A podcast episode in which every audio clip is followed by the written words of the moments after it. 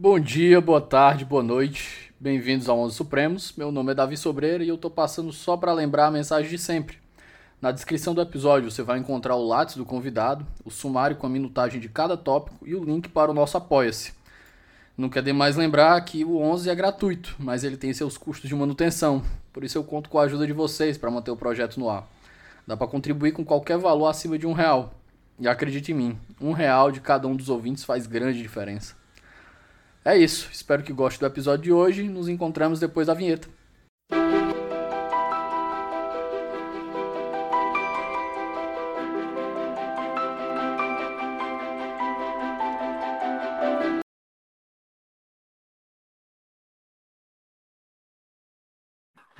Meus queridos, bom dia, boa tarde, boa noite. E estou com mais uma companhia aqui que me, me foi outra amizade que me foi brindada pelo Twitter. Rafael Tubônio. Rafael, você pode, por favor, se apresentar para o nosso ouvinte? Boa tarde, Davi. Eu agradeço, agradeço imensamente o convite. Eu sou um grande é, é, espectador do, do, do seu programa, do Uns Supremos. E, enfim, fico muito agraciado por estar aqui com você hoje. Bem, vou então me apresentar brevemente. Meu nome é Rafael Tuboni Madaleno, sou professor, né? É, advogado, sou bacharel em Direito pela PUC de São Paulo, em Filosofia pela Universidade de São Paulo, com período de intercâmbio na Université Paris-Ouest. É, fiz meu mestrado em Filosofia do Direito na PUC de São Paulo e atualmente curso o doutorado em Teoria Geral do Direito e Filosofia do Direito na Universidade de São Paulo. Então, é, frequentei aí as áreas é, relacionadas do direito e da filosofia, já estou frequentando há um, algum tempinho. Eu queria lembrar, antes da gente continuar, que esse episódio é um oferecimento da editora Contracorrente. A Contracorrente vem fazendo um trabalho editorial fantástico no mercado de livros do Brasil. Não deixe de conferir os lançamentos pelo Instagram em arroba editora contracorrente underline. Pessoal, o, hoje a nossa conversa é sobre um livro que o Rafael escreveu e a gente vai dar uma passeada na democracia ateniense. Rafael, eu acho que antes da gente começar, eu quero um pouco de contexto sobre a tua pesquisa. O que, que te levou a pesquisar especificamente esse tema? É, a história que me levou a esse tema, ela é um pouco é, curiosa. Eu acho que como a, vida tem desses acasos, né? Eu eu estava na faculdade de direito, né? Já já estava cursando filosofia e me interessava muito pela pelos problemas estéticos, em especial por um filósofo que é o Georg Lukács, é considerado por alguns como o maior filósofo marxista do século XX mas o que eu pretendia estudar nele era a, a sua estética. Muito bem. Aí eu busquei e consegui ir a Paris para é, estudar na Faculdade de Filosofia por lá. E um dos acasos dessa vida, desci no metrô, entrei numa loja de numa, numa livraria, encontrei um livrinho chamado O que é Filosofia Antiga de, de Pierre Hadot. Levei para casa e devorei esse livro em um final de semana. E deste encontro, é, basicamente, é, toda, toda a minha trajetória posterior, ela se modificou, porque eu comecei a querer entender o que era uh, esse mundo antigo. Só que é, a, minha, o meu interesse sempre foi esta interrelação entre direito e filosofia, né? Então, é, e lógico, é, passando pela ciência política, porque eu acho que todo mundo que trabalha nesses dois campos acabam acaba tendo um pé em cada uma delas. É, e eu pensei, bem, como eu vou então estudar este mundo antigo é, a partir de um ponto de vista é, da, da, da, política, do direito? E é, lendo, fui mergulhar no problema da democracia ateniense. Então, fui tentar entender o porquê que nós, na faculdade de filosofia, sempre líamos os críticos da democracia ateniense, como Platão, né, que era um crítico, talvez o maior dos críticos da democracia ateniense, e pouco líamos o que era efetivamente essa democracia, quem, quem eram os seus pais fundadores, quais eram as suas instituições. E, bem, aí eu comecei a querer me mergulhar nisso. Só que aí é, algo mais me chamou a atenção. Porque basicamente. Rafael, desculpa te cortar aqui, quando a gente vai estudar Atenas, a gente Sócrates, Platão e Aristóteles. O recorte é esse Exatamente. daí. Exatamente. E nenhum dos E três tem muito apreço pelo, pelo, pelo sistema. Então fica muito difícil da gente estudar o sistema a partir de um olhar mais, eu, eu diria que caridoso, né? exatamente, exatamente. E Sócrates é, talvez seja a principal vítima da democracia ateniense, né? Afinal, ele é levado a um julgamento e é condenado pelo próprio Tribunal Democrático da cidade. Então, a gente acaba sempre lendo a democracia ateniense a seu contrapelo. Então, tentar entender o que era essa democracia e mais, como funcionava justamente este tribunal que vitimou Sócrates, es- esta forma de direito que vitimou Sócrates, é, foi o que, o que eu tentei empreender nesse 20. Rafael, seguindo na, na nossa conversa, no, no título que você fala, né, do direito na Atenas aqui, eu vou te pedir para te esclarecer aqui o recorte histórico, o momento histórico que você trabalhou na, na tua pesquisa, para a gente saber onde é que a gente está situado. E dentro desse recorte, eu quero que tu aqui, porque eu não lembro especificamente o ano que viveram aquelas grandes figuras. Eu quero saber se dentro desse recorte histórico a gente vai aqui dialogar, a gente vai aqui conversar com os três grandes nomes que a gente falou aqui.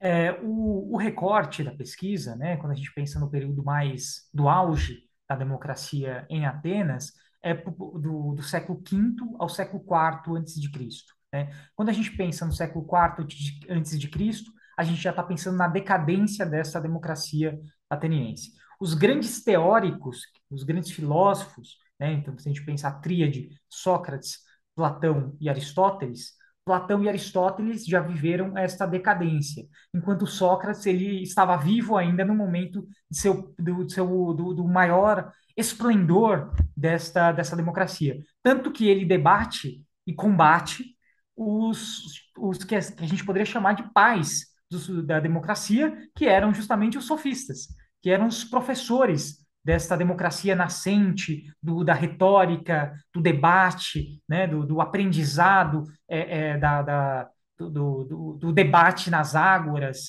Então, é, é, é, este período que a gente precisa observar.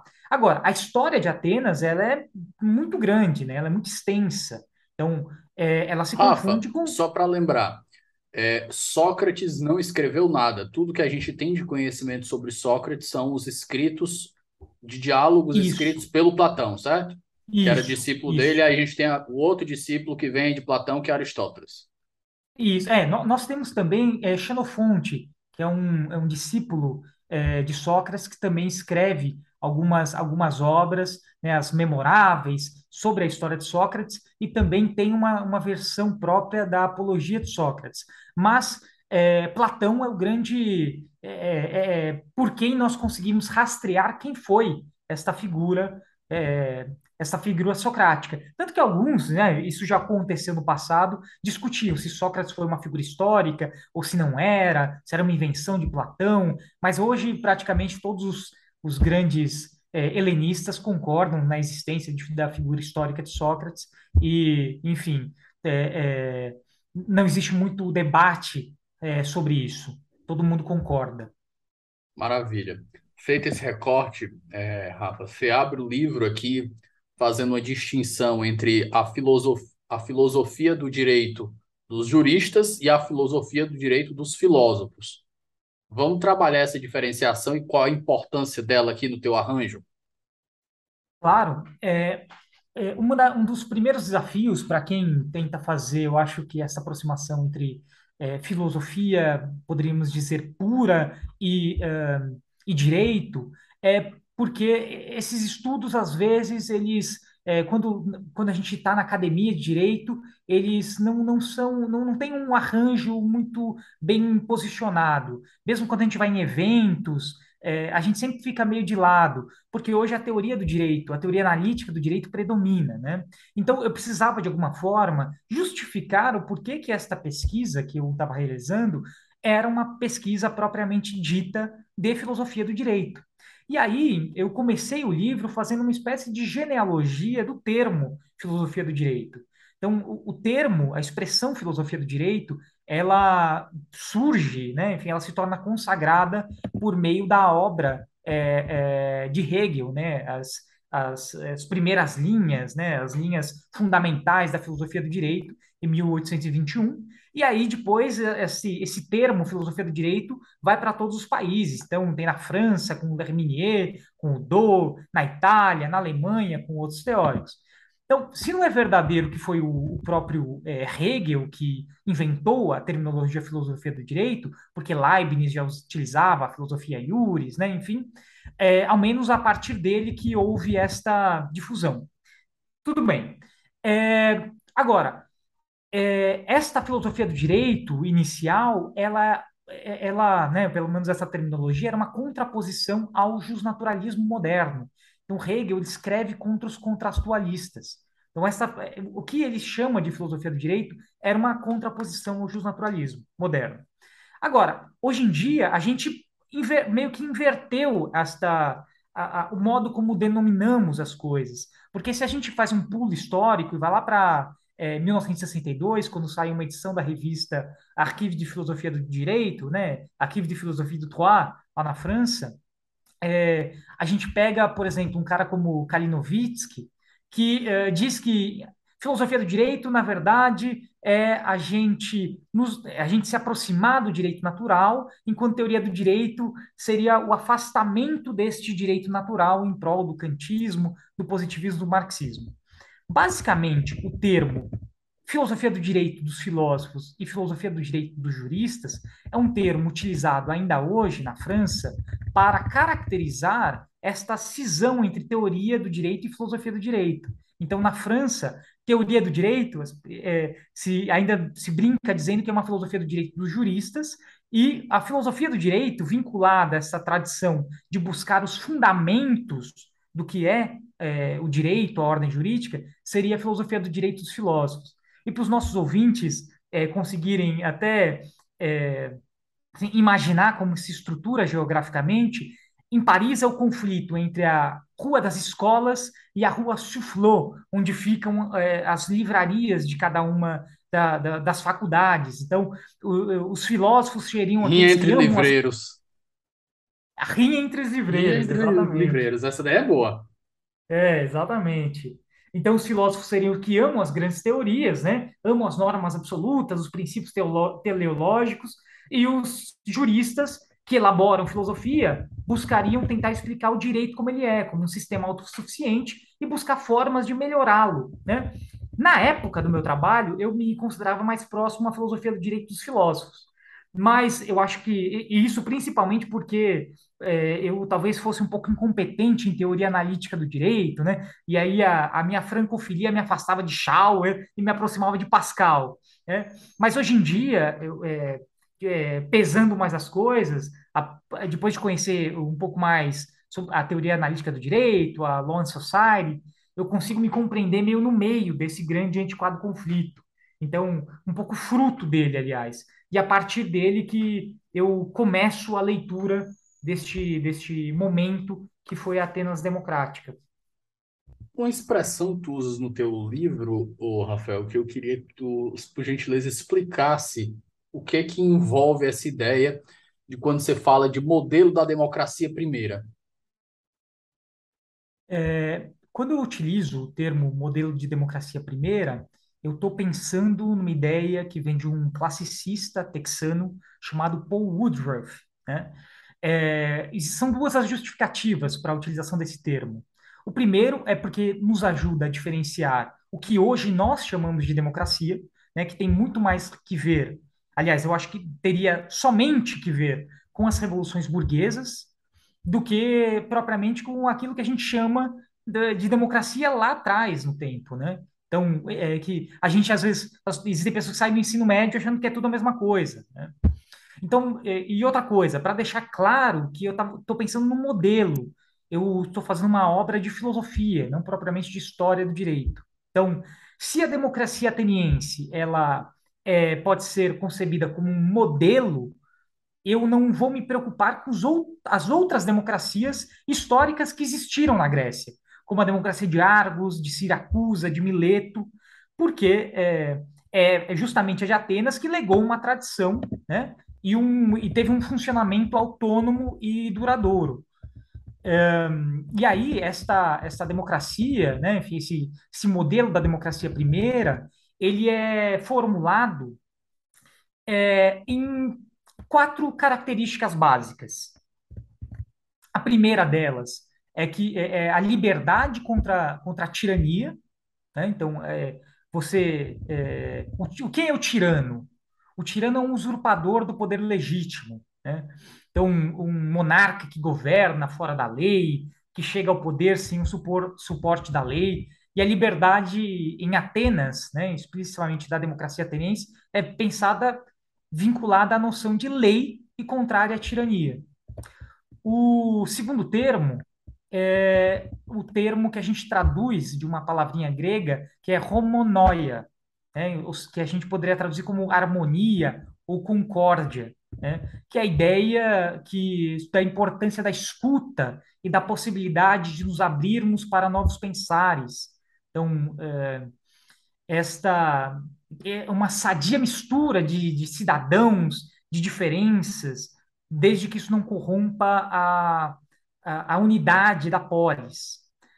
A terceira ideia é a ideia de igualdade, porque é, pode parecer estranho que a gente fale de Atenas democrática falando de igualdade, né, exatamente pela justamente pela situação que, enfim, existiam escravos, a situação das mulheres era deplorável, mas isto, enfim, a gente dizer isto é, uma, é, é um anacronismo histórico, não falta de sentido histórico. Né? É, porque quando a gente fala. Se a gente continuar fazendo isso, vai acontecer o que fizeram durante o, a, as revoltas que teve durante a pandemia, né? O pessoal cancelou até o David Hume. Exatamente. Aí fica complicado. Exatamente. E a gente não sabe como vão, como os nossos, os nossos é, futuros, né? Enfim, as futuras pessoas do planeta vão nos julgar. Então a gente não consegue também saber isso, porque o, o digamos assim, é, é sempre um, o acaso que leva é, é, as conquistas futuras da humanidade. Talvez os progressos futuros nos julguem bárbaros por, por exemplo, nos alimentarmos de carne. Não sei, né? Ou por, como eu, eu tava, vou lembrar aqui do, do Rômulo, no, no Mais e Si podcast, do, do, do, do querido David Ribeiro, lá da UFMG. Ele disse assim, rapaz, eu, as, nossas, as próximas gerações vão zombar da gente por ter feito a, a guerra às drogas. Essa daí é, uma da, é um, é um da, dos, dos zombamentos que eu espero que, que, que aconteça. Mas essa digressão aqui, nada a ver, voltando para a conversa, por favor. Com certeza. Não, na realidade, eu falava sobre a igualdade, porque, no fundo, essa ideia de igualdade antropológica dos seres humanos como seres humanos, é, é, é, se não for uma invenção grega, ao menos ingressa no mundo ocidental por meio dos gregos, né? Então, quando a gente vai ler, por exemplo, Antígona de Sófocles, tem um período muito bonito do coro em que é um elogio da, da condição humana ali. Ou então tem uma história é, que é contada num diálogo platônico, né, mas que, que retrata um sofista, que é Protágoras, de, de da forma como os, os seres, é, os seres, digamos assim, é, uma, é, um mito da formação do, do homem enquanto ser humano. Então, é, eu acho que até vale a pena contar aqui para o pessoal, porque eu acho que é uma, é uma historinha, mas é uma historinha legal de, de, de contar, que é a seguinte: é, a história conta que o, dois titãs, Epimeteu e Prometeu, deveriam é, distribuir as qualidades a todos os seres vivos. Só que Epimeteu era um sujeito um pouco apressado, de raciocínio ligeiro. Prometeu foi o que foi condenado por roubar o fogo do o fogo dos deuses e dar para o homem, né? Exatamente esse. E aí a gente vai saber o porquê que Prometeu foi roubar o fogo agora. Porque quando o Epimeteu ele começa a distribuir as qualidades aos seres vivos, distribui é, garras a um, distribui asas a outro, e quando ele chega no homem, ele, por não ser muito sábio, acabou é, esquecendo, enfim, não tinha mais coisa para dar aos ser, seres humanos, que são desprovidos de, de qualidades especiais. Aí o Prometeu teve de resolver o problema criado pelo seu irmão, o Epimeteu. Né? Prometeu que, em, quando a gente vai pegar a etimologia em grego, é pró mais metes, né? aquele que pensa, aquele que raciocina, é, digamos assim, é, é, com mais vagar. Né? E, e aí o que o Prometeu faz? Ele rouba a sabedoria técnica, o fogo, de Festo e Atena. Então, aí ele distribui a técnica aos seres humanos, mas não apenas a técnica, porque ele distribui também a eles o pudor, respeito, que a gente pode chamar de que em grego é aidos, e aqui entra para nós, eu acho que o que importa, a justiça e o direito, a de que. Então, a natureza política do homem como um ser igual, ele é, é inventado neste momento da Atenas democrática. E, enfim, e aí esta, isto é, é, é fundamental para que eles possam estruturar né, uma institu as instituições é, e levar adiante essas, essa ideologia que está por trás dessas instituições. Espera só um momento que a gente volta já. Pessoal, o Ouso Saber agora é parceiro do Onze Supremos. Para quem não conhece, o Ouso é uma das maiores plataformas de preparação para os grandes concursos do país. São mais de mil aprovações em concursos de defensoria pública, além de centenas de aprovações em provas de Ministério Público, magistratura e procuradorias. Para conhecer mais, é só acessar arroba Saber no Instagram. É, dando continuidade ao livro, vou, você vai lá e desenvolve um, um, um argumento aqui sobre o problema da lei na Grécia. Vamos falar sobre esse problema, Rafa? Claro, claro. Então, Davi, quando a gente pensa no problema da lei na Grécia, né, a gente tem que é, tentar nos situar naquele momento histórico que as próprias palavras estavam sendo é, inventadas, né? A gente estava querendo, como, como, a gente se refere a, a um, é, é, a um, a um conceito que está sendo inventado, né? Então, um referente é, que está sendo também produzido, é, pela primeira vez, de maneira. É, enfim, está irradiando, né? Então, a, a palavra que, que é utilizada para caracterizar lei em grego é nomos, que provém de um radical, nemo, que significa dividir. Dividir. E eh, designava, nesta época, qualquer tipo de regra, de qualquer assunto. O que é interessante é que para que a gente fosse chegar nesta palavra, outras palavras foram tentadas para designar isto. Então, foram utilizadas eh, palavras como retra, eh, que, eh, por exemplo, em Esparta, em Atenas, outro nome que foi tentado foi tesmos, que significava colocado, instituído, temes, que significava justiça, até que se, que, que se fixa por volta do século 6 a.C., 5 a.C., esta palavra que é a palavra nomos. E o que é interessante é que esta palavra nomos, é, o que as pesquisas mostram, é que ela se fixa justamente com a reforma que levou à estruturação da democracia, que foi a reforma de Clístenes, que institui a isonomia, essa palavra que é tão carregada de sentido para nós que, que, que, estudamos direito, porque é a palavra que muitas vezes usamos para nos referir ao princípio da igualdade. Então, nomos, ela, ao invés de caracterizar o que é isonomia, é o contrário. A isonomia é a, é a divisão igual trazida por Clístenes, e a gente pega este, esta, este final da palavra para designar o termo lei. Então, é, eu, quando eu descobri isso, eu achei muito interessante, né? Muito interessante, porque, de alguma maneira, o direito, aquilo que está sendo chamado de lei, é, daí para diante, tem relação com a igual divisão é, geográfica e política institui, em que institui a democracia ateniense. E, é, mas é claro, né, o problema da lei ela, ela vai muito adiante porque também lá, no momento, é, a gente vai, vai surgir a distinção entre o que a gente chama de lei escrita, propriamente nomos, e lei não escrita, que derivará também de uma outra palavrinha, que é physis, que significava aquilo que cresce, aquilo que a gente vai é, dizer que é natureza, lei natural, né? Então, e aí esta palavra, a partir de Aristóteles e Cícero, gerará toda a discussão do direito natural antigo, mas isso aí ia levar a gente para uma outra e muito longa história. Rafa, pegando esse link dessa tua última fala, vamos fazer essa relação entre essa ideia da lei para a Atena antiga com a ideia clássica, a ideia da democracia antiga, como, como ela foi elaborada? É, se eu puder, resumindo um pouco, um pouco a nossa história, uh, esta ideia de lei, esta, esta lei que vai ser, que é criada pelos próprios cidadãos numa assembleia, que é a eclésia, em que os cidadãos, eles vão, inclusive, como a gente pode até conversar mais para frente, vão julgar os seus próprios concidadãos com base nela, é o fundamento da ideia de democracia.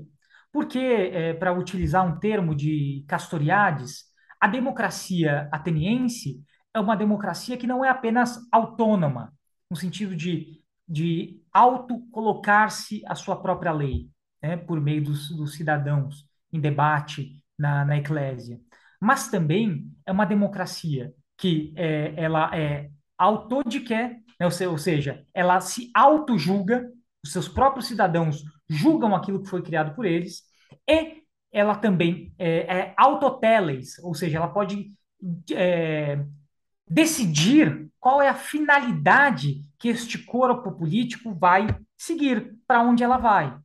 Então, as questões primárias da filosofia política clássica, que a gente vai estudar, que nós estudamos até hoje, é, elas não nascem propriamente uh, da filosofia, da ciência, elas eram questões que eram levantadas nas assembleias, nos, na, nos conselhos, né? enfim, eram, é, eram postulados em termos que eram inteligíveis e familiares para todo mundo, para todos, os, pelo menos os cidadãos adultos, né? É, a partir da experiência e dos usos do dia a dia. Então, é, esta ideia de lei, essa ideia de democracia e depois eu estou adicionando um termo aqui, a filosofia, eles nascem um pouco em conjunto. Só que o que é interessante é que, como a gente já começou lá no início da conversa a falar, é, a filosofia, ela, como o, Platão, Aristóteles e Sócrates são filhos da democracia, mas, são, mas a filosofia é uma criança rebelde, uma criança tardia e rebelde. Porque se ela nasce do logos, né, do, da palavra dita na Assembleia e da democracia, ela tem um destino edipiano, que será justamente aquele que vai tentar matar o seu pai, né? Enfim, é, mostrar justamente os desafios e os problemas que essa democracia, ela, ela, enfim, é, ela demonstrava. No caso, os problemas que ela carrega, que, que eram inerentes ao, ao desenho que ela tinha, certo? Isso, exatamente, exatamente. Como seu Rafa, elitismo.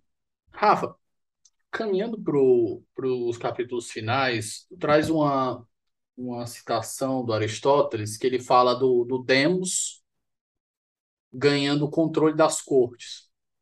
E aqui eu queria que a gente fizesse essa relação entre a democracia e os tribunais na visão da, da Atena antiga. Eu acho que esse é um dos aspectos que a gente menos conhece né, sobre, sobre Atenas antiga, que é justamente, a, a gente conhece razoavelmente bem a sua assembleia, que é a eclésia, o seu, entre aqui com muitas aspas, o seu senado, que é a bulé, mas pouco a gente fala sobre os órgãos da justiça, que eram verdadeiros órgãos da vida política é, lá, em, lá à época. Então, o mais antigo tribunal ateniense era o Tribunal do Areópago. Então, esse tribunal era composto por alguns magistrados, chamados de arcontes, e até o ano de 460, por aí, era julgava a maior parte do, das ações. É, só que aí. Inclusive, quando... Rafa, o livro do John Milton, A Carta ao, ao Parlamento, é, é inspirado, a, o nome é inspirado, né? A, a, a Aeropagítica. Exatamente, exatamente, exatamente. E só que aí quando acontece as reformas democráticas de Clístenes, é, este tribunal acaba perdendo parte de suas atribuições é, judiciárias. Por quê? Porque ele era um tribunal mais elitista. Ele era um tribunal composto pelas famílias de sangue. Né? Um, E quando há esta reforma, nós temos o surgimento e o ganho de poder de, eh, de um tribunal chamado Efialtes, em que a, a maior parte das atribuições judiciárias do Areópago vai para este tribunal. Um, o Areópago, então, ele fica limitado a casos de mortes premeditadas, né, o que a gente chamaria de dolosas, lesões corporais graves, enquanto que uh, este tribunal do, de Efialtes vai pegar o restante dos crimes e dos problemas, digamos assim, é, penais. O, o, último tribunal aqui que eu quero falar, que, que existe ainda, é o Tribunal Popular por excelência, que era o Tribunal da Elieia, em que todo cidadão ateniense de mais de 30 anos, em posse de seus direitos políticos, tinha direito de participar. É, neste, neste tribunal, a escolha dos juízes era feita por sorteio. Então, você é, podia, pre, sendo pré-sorteado, né, você, é, em número de 6 mil, o número daqueles que podiam participar do tribunal, e todo dia, na frente do tribunal, se sorteava quem iria compor o júri do dia.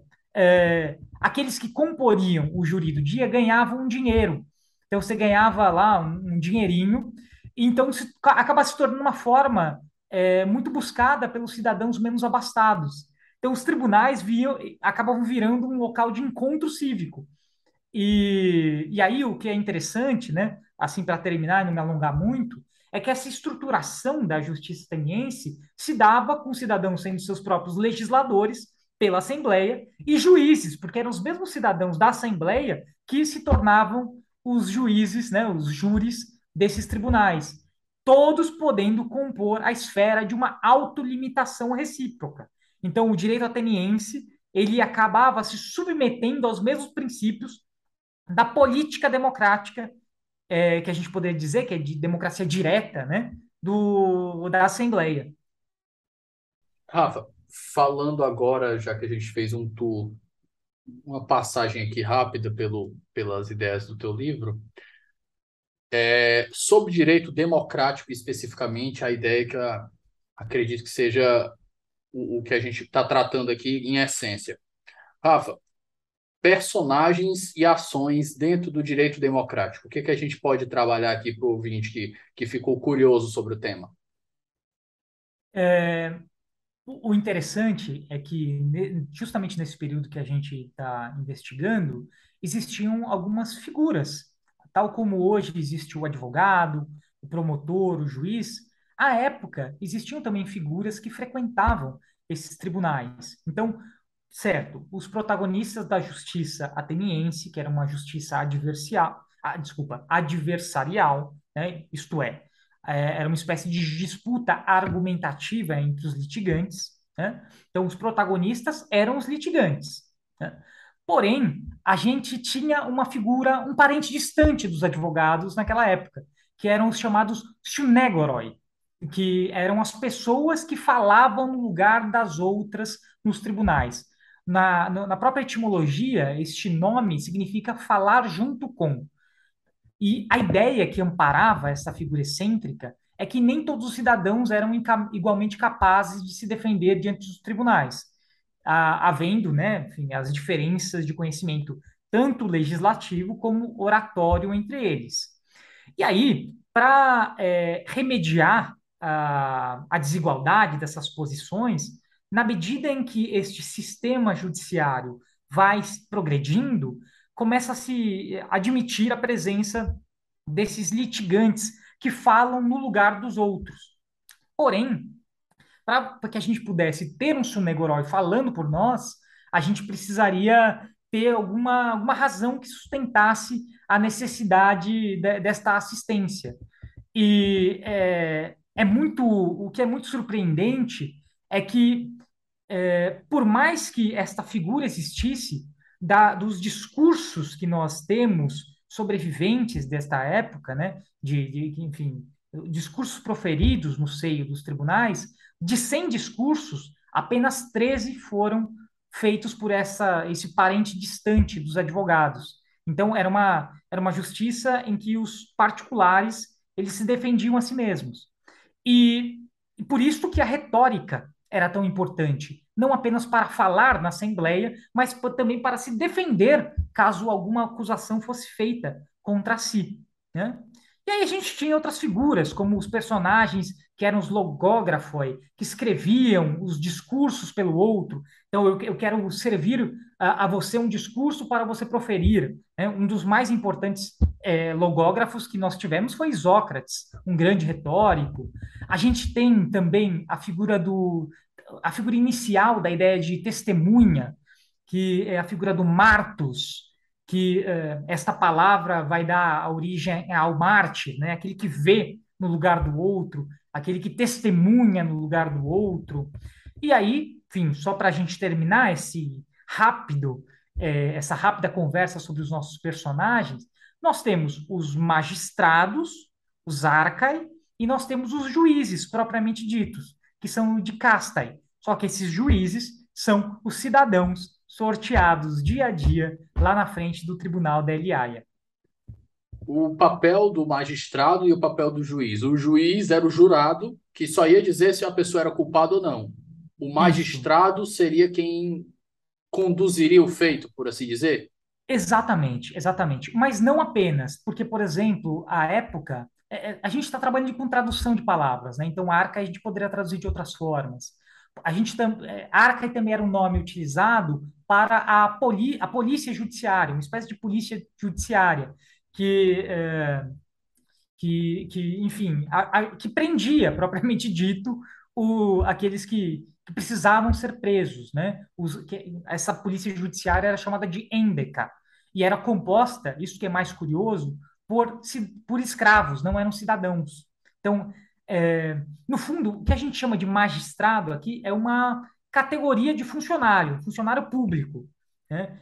E aí vai, nós vamos ter várias categorias de magistrado. Aquele que preside a sessão, aquele que organiza a fila e tira o sorteio do dia, aqueles que funcionam como polícia judiciária.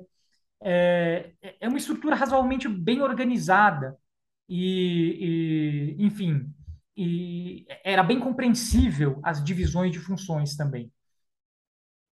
Rafael, caminhando para o bloco final aqui, antes da gente ir para as indicações de leitura, considerações finais dessa rápida passagem que a gente fez pelo teu livro, o que, que a gente deixou de visitar ou algum acréscimo que você queria fazer à nossa conversa?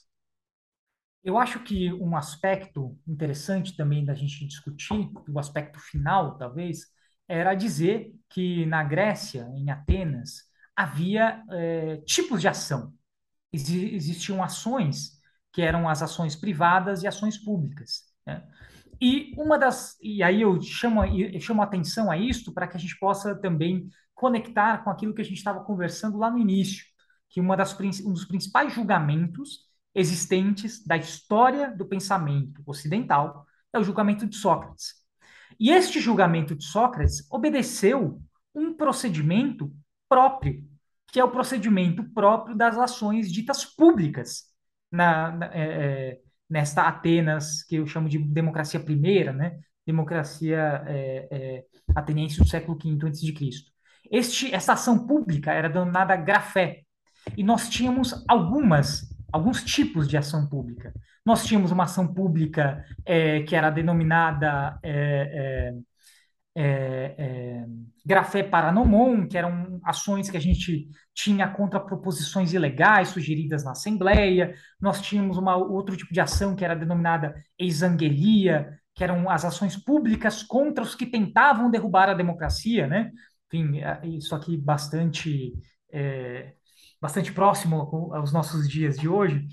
E, e nós tínhamos também uma ação que é propriamente a ação que Sócrates sofreu, que era uma ação alegando impiedade, a ação de Acébias, que dizia menos respeito a dogmas religiosos ou doutrinas do que a valores costumeiros e convenções comportamentais.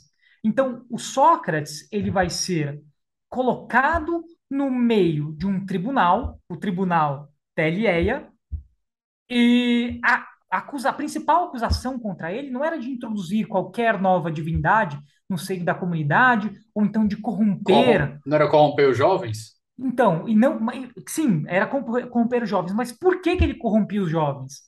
Porque é, ele estava inserindo no panteão ateniense, né, enfim, no, no, que tinha relação, né, a ideia de, da religião grega, a religião ateniense, tinha também relação com este mundo cívico estruturado, né, e o, e o, e o Sócrates ele estava inserindo uma personagem que é o seu daimonion, que é a sua divindade própria, privada, não comunitária, e que, segundo os cidadãos da época, né, aqueles, os seus acusadores, é, estaria agindo em seu próprio benefício. Se isto não era ilegal, ao menos era considerado contrário aos costumes e às convenções da polis ateniense. Então Sócrates ele era, ele foi, ele colocou o dedo na ferida, porque ele ele estava, digamos, é, tentando fundar o que isso que eu acho mais interessante, né, depois da, da minha pesquisa, é, é uma espécie de fundação da individualidade. Essa ideia de daimonion, né, de uma consciência privada que pode se contrapor aos costumes de uma, de uma cidade estruturada. Né? Porém, sob o ponto de vista da cidade, o julgamento ele seguiu um procedimento completamente comum. Existiram outros julgamentos, tais como esse, mas nenhum certamente tão célebre como o julgamento socrático. Maravilha. Rafa, para quem ser um acadêmico de primeira grandeza já, já conhece o 11, eu não preciso aqui estar tá nem dizendo para você todos os tipos de indicação que você pode fazer aqui. Para quem ficou curioso sobre o tema, a gente abre aqui as recomendações de leitura com o seu livro, Direito Democrático.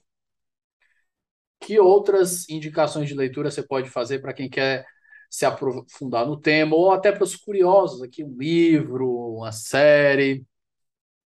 É, eu acho que a gente pode. Eu vou começar então com um filme. Um filme que, se não. É, talvez seja o grande. O, o, filme clássico sobre o período, que é o filme Sócrates, de Rossellini. É um filme maravilhoso, um pouco lento, certo? Mas que faz uma combinação dos diálogos socráticos e mostra esse tribunal do julgamento de, Sócrates é, em seu funcionamento. Então, isso é um filme muito legal. Aqueles que não, não estiverem um pouco cansados né, do, do, do ritmo lento do filme, podem assistir o filme Hipátia. É um filme que não se passa na democracia ateniense, mas ainda assim consegue situar é, um pouco no, no contexto do pensamento filosófico grego, só que nesse caso em seu conflito com o cristianismo nascente. Sobre livros, eu sugiro a leitura de um livro chamado é, La Loi dans la pensée grecque, né? enfim, para aqueles que, que souberem ler, ler em francês, que é... Eu vou colocar o nome na, na descrição, porque nem eu consegui pegar aqui, o Rafael vai escrever para mim é, que a tradução é a lei no, no pensamento grego, de uma classicista francesa chamada Jacqueline de Romilly.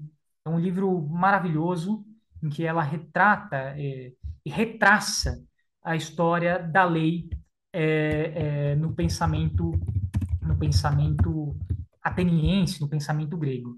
E, enfim, é, eu acho que a, uma eu acho que uma última recomendação é justamente o livro do Paul Woodruff, né, sobre a, a democracia primeira, né, que chama justamente First Democracy, que é um livro muito interessante em que ele também está construindo este modelo de democracia primeira. Maravilha. Rafael, querido, agradeço muito sua disponibilidade, gravar esse episódio comigo. Fico muito feliz. Você sabe que as portas estão sempre abertas para a gente tratar de outros temas. Espero que você volte. Meu muito obrigado.